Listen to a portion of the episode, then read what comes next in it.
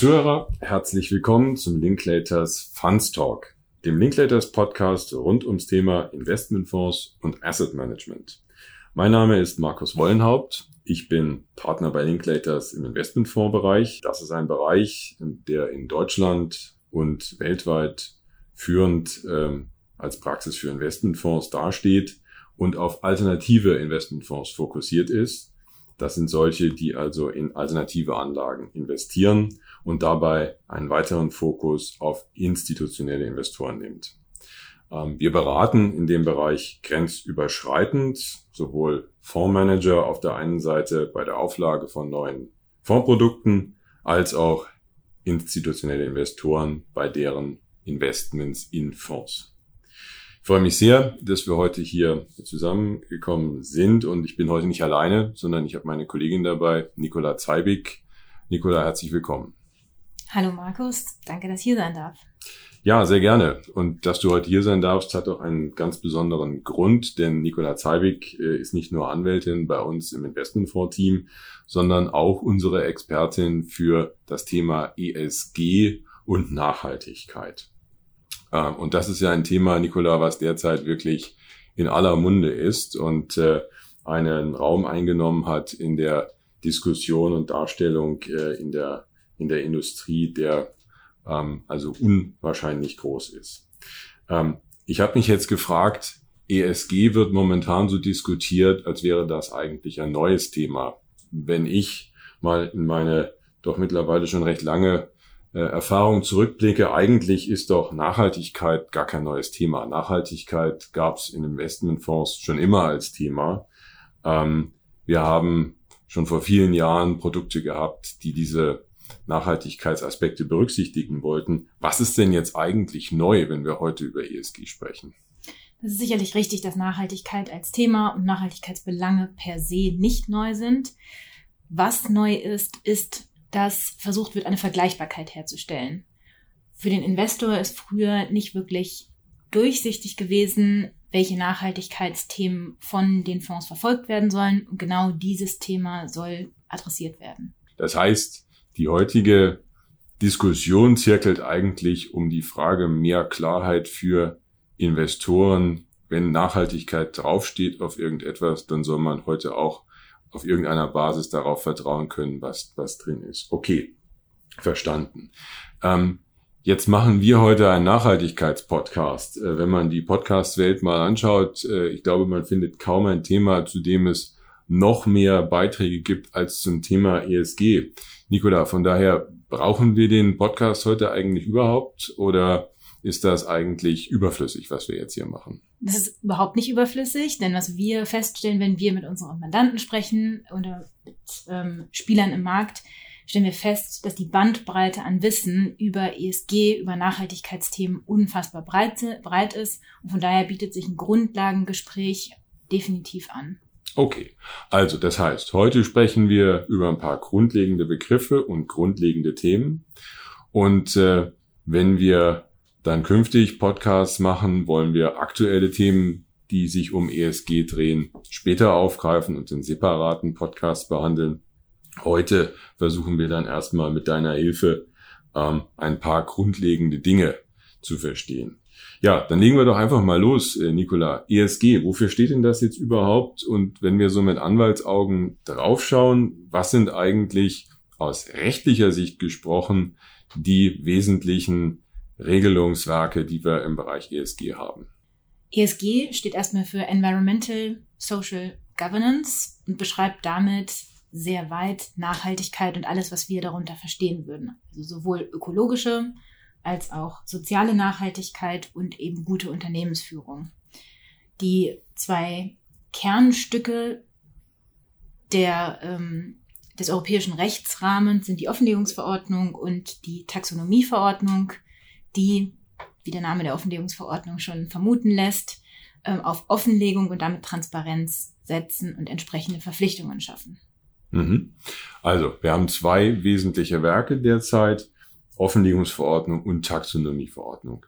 Ähm, dann nähern wir uns doch denen mal einfach an, gehen da mal so ein bisschen runter von der ganz hohen Flughöhe. Ähm, wenn ich dich fragen darf, was ist denn eigentlich der, der wesentliche Aussagegehalt der Offenlegungsverordnung mit dem Blick spezifisch auf die Fondsbranche? Die Offenlegungsverordnung erfordert zunächst mal, dass sich die KVG damit auseinandersetzt, wie ihr Produkt klassifizieren soll. Es gibt drei Kategorien von Fonds unter der Offenlegungsverordnung. Das heißt, der erste Schritt wäre immer, das entsprechende Produkt einzuklassifizieren in sogenannte Non-ESG oder Artikel 6 Produkte, Artikel 8 oder Artikel 9 Fonds. Mhm. Also drei wesentliche Kategorien gibt's, zu denen kommen wir sicherlich gleich nochmal.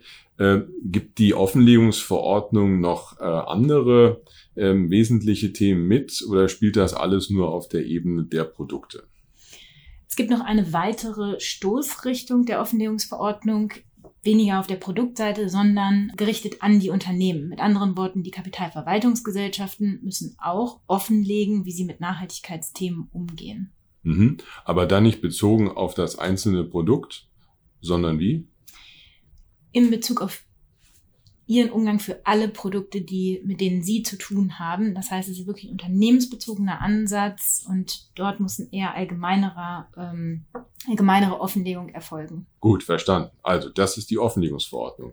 Jetzt zurück zur Taxonomieverordnung. Wie steht die denn im Verhältnis zur Offenlegungsverordnung und was ist deren wesentlicher Aussagegehalt? Die Taxonomieverordnung ändert und ergänzt die Offenlegungsverordnung. Wenn wir einen Schritt zurückgehen zur Offenlegungsverordnung, die Offenlegungsverordnung beschäftigt sich mit dem gesamten Spektrum an Nachhaltigkeit, das heißt ökologische und soziale Nachhaltigkeit. Die Taxonomie greift an den Punkt ökologische Nachhaltigkeit ein und definiert, wann eine Wirtschaftstätigkeit, ein Investment als ökologisch nachhaltig qualifiziert.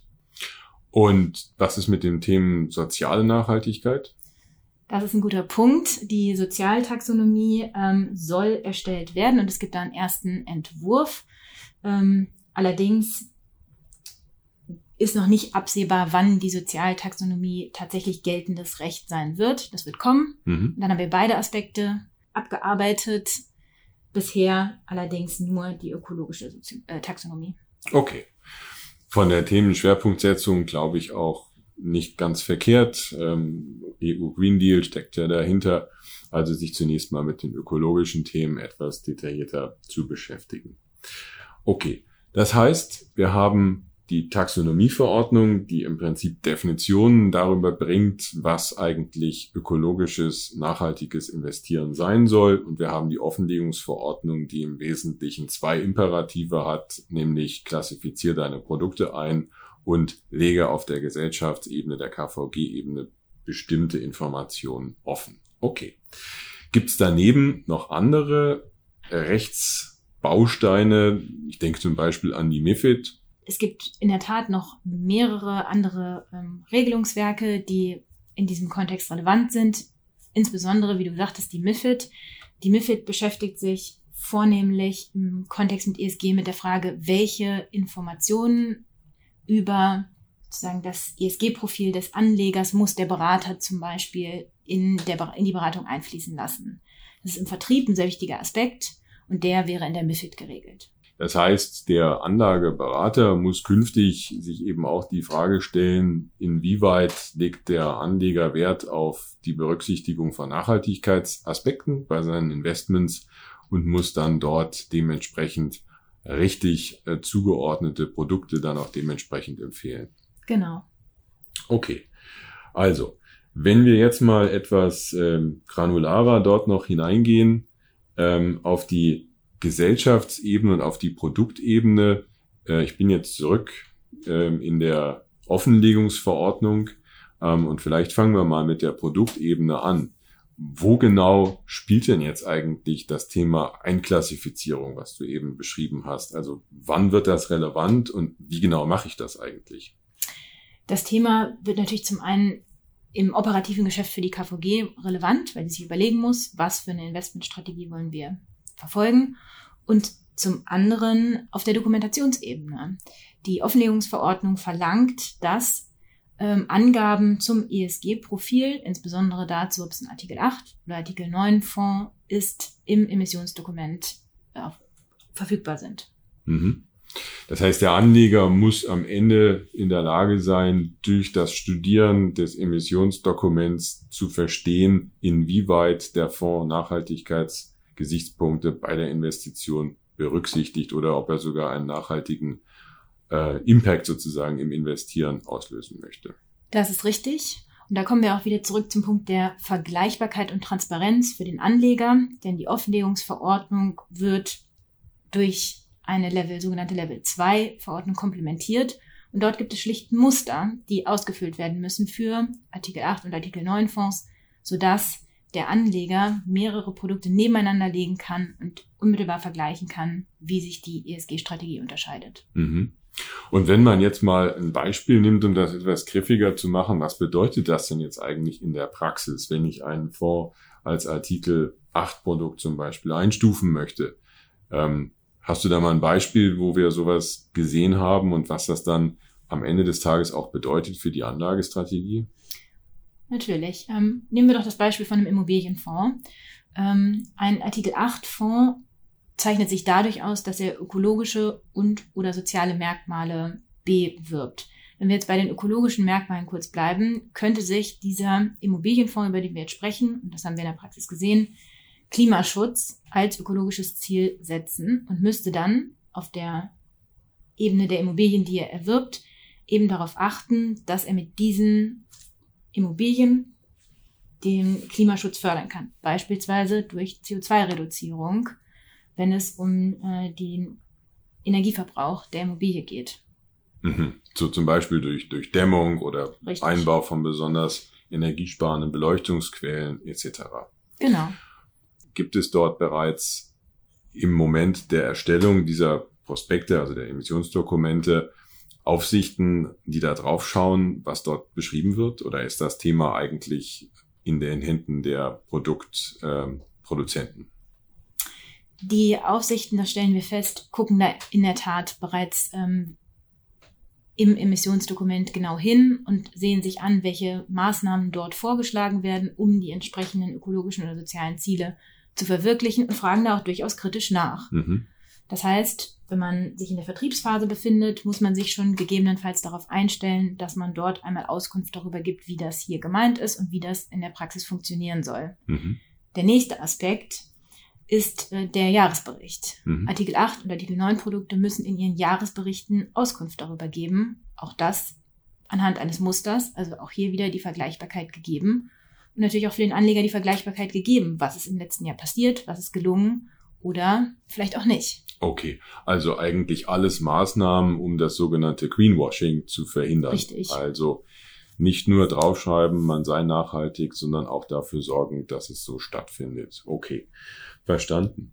Und wenn man jetzt ähm, mal auf die Aufsichten noch mal etwas äh, genauer drauf geht, ähm, Erfahrungswerte deinerseits, ähm, ist das überall gleich oder gibt es Aufsichten, die da vielleicht in der Aufsichtspraxis ein gewisses Goldplating betreiben? Also wenn wir beispielsweise die BaFin vergleichen mit der Luxemburger CSSF, so die wesentlichen Aufsichtsbehörden in unserem Bereich. In unserer Wahrnehmung gibt es da schon Unterschiede. Wenn wir uns die BaFin ansehen, dann haben wir dort festgestellt, und die BaFin hat es ja auch entsprechend kommuniziert, die BaFin möchte sich positionieren gegen Greenwashing. Das heißt, die gucken sehr genau hin. Und die BaFin hat ja auch selbst eine Nachhaltigkeitsrichtlinie, also ein zusätzliches Regelwerk für den deutschen Markt entworfen mit genau diesem Ziel. Mhm. Das ist interessant, dieses zusätzliche Regelungswerk diese Nachhaltigkeitsrichtlinie der, der BaFin, ähm, wo dürfen wir denn das überhaupt rechtlich verorten? Und vielleicht mal die erste Fragestellung, ist das gute Werk überhaupt schon in Kraft? Starten wir mit der letzten Frage zuerst. Das Regelwerk ist nicht in Kraft. Es gab im August letzten Jahres eine Konsultationsfassung ähm, und diese Konsultationsfassung wurde bisher nicht finalisiert, sondern ist zunächst auf Eis gelegt worden. Äh, das wurde erläutert bei der letzten Jahrespressekonferenz der BaFin. Allerdings wurde auch gesagt, dass diese Nachhaltigkeitsrichtlinie schon heute als im Wege allgemeiner Verwaltungspraxis angewendet wird. Das heißt, wir können sie nicht komplett ignorieren, auch wenn sie noch nicht formal in Kraft getreten ist. Mhm. Der rechtliche Anknüpfungspunkt für die BaFin, diese Richtlinie zu entwerfen, ist im KGB verankert. Die BaFin dort darf Fondskategorien ähm, benennen und einführen und durch eine Richtlinie konkretisieren. Und genau das hat sie hier getan, um die Namensgebung und auch den Vertrieb zu regeln. Mhm. Okay, das heißt, hier gibt die BaFin im Prinzip vor, wie Fonds aussehen dürfen oder müssen, die sich eben im Namen nachhaltig nennen ja, oder Synonyme dafür verwenden. Ähm, jetzt gab es ja in der, in der Diskussion dieser Richtlinie ähm, auch eine Diskussion über, über Grenzwerte äh, sozusagen. Was ist denn da der aktuelle Stand? Die BaFin hat in ihrer Richtlinie tatsächlich quantitative Grenzen für nachhaltige Investments formuliert. Ähm, vielleicht einen Nebenaspekt. Die Offenlegungsverordnung und auch die Taxonomieverordnung tun das nicht. Die BaFin ist also hier einen Schritt weitergegangen und gestartet ist die BaFin mit einem Wert von 90 Prozent. Das heißt, die ursprüngliche Größe war 90 Prozent müssen nachhaltige Investments sein oder Investments, die Nachhaltigkeitskriterien fördern. In der Konsultationsfassung ist man dann davon abgewichen und jetzt bei 75 Prozent gelandet, die in der derzeitigen Fassung eben zu finden sind. Mhm. Und vielleicht dann noch eine letzte Frage zu dem Thema. Gilt die Nachhaltigkeitsrichtlinie denn, wenn sie denn dann kommt, eigentlich für alle Produkte? Also wenn wir jetzt die Fondswelt so kategorisieren und würden sagen, es gibt in Deutschland Produkte fürs Publikum und es gibt Spezialfonds und es gibt natürlich auch ausländische Produkte, die am deutschen Markt vertrieben werden. Wo ist eigentlich der originäre Anwendungsbereich der Richtlinie? Die Richtlinie gilt für inländische Publikumsinvestmentvermögen. Das heißt, die gilt nicht im Spezialfondsbereich und auch nicht für ausländische Produkte, sondern ganz speziell vorgesehen für letztendlich den Publikums, ähm, für das Publikumsinvestmentvermögen. Mhm. In der Beratungspraxis haben wir aber, glaube ich, auch Fälle gesehen, wo Aspekte dieser Richtlinie auch bei Spezialfonds äh, von der Aufsicht aufgegriffen worden sind. Das scheint zumindest im, im letzten Jahr zunächst der Fall gewesen zu sein, dass der, dass BaFin-Mitarbeiter sich haben leiten lassen von dem Gedanken der Richtlinie, auch bei Spezialfonds. Ähm, es gab mittlerweile ein, eine Erklärung der BaFin im Rahmen einer Konferenz, dass das jetzt zukünftig nicht mehr passieren soll. Mhm. Ob das in der täglichen Praxis und in der täglichen Interaktion mit der BaFin dann tatsächlich der Fall ist, das lässt sich natürlich schwer beurteilen und okay. wird vom einzelnen Mitarbeiter abhängen. Gut, verstanden. Aber das heißt, wir haben hier das berühmte Stück Goldplating dann auch äh, im Bereich der Nachhaltigkeitsregulierung. Wir haben also ein Regelungswerk, was es sozusagen nur in Deutschland gibt und originär auch nur für deutsche Produkte und dort eigentlich nur für die Publikumsfonds Anwendung finden soll. Und äh, wir hoffen jetzt, dass die Aussagen, die die BaFin dann jüngst getätigt hat zum Anwendungsbereich, auch so in der Verwaltungspraxis halten. Okay.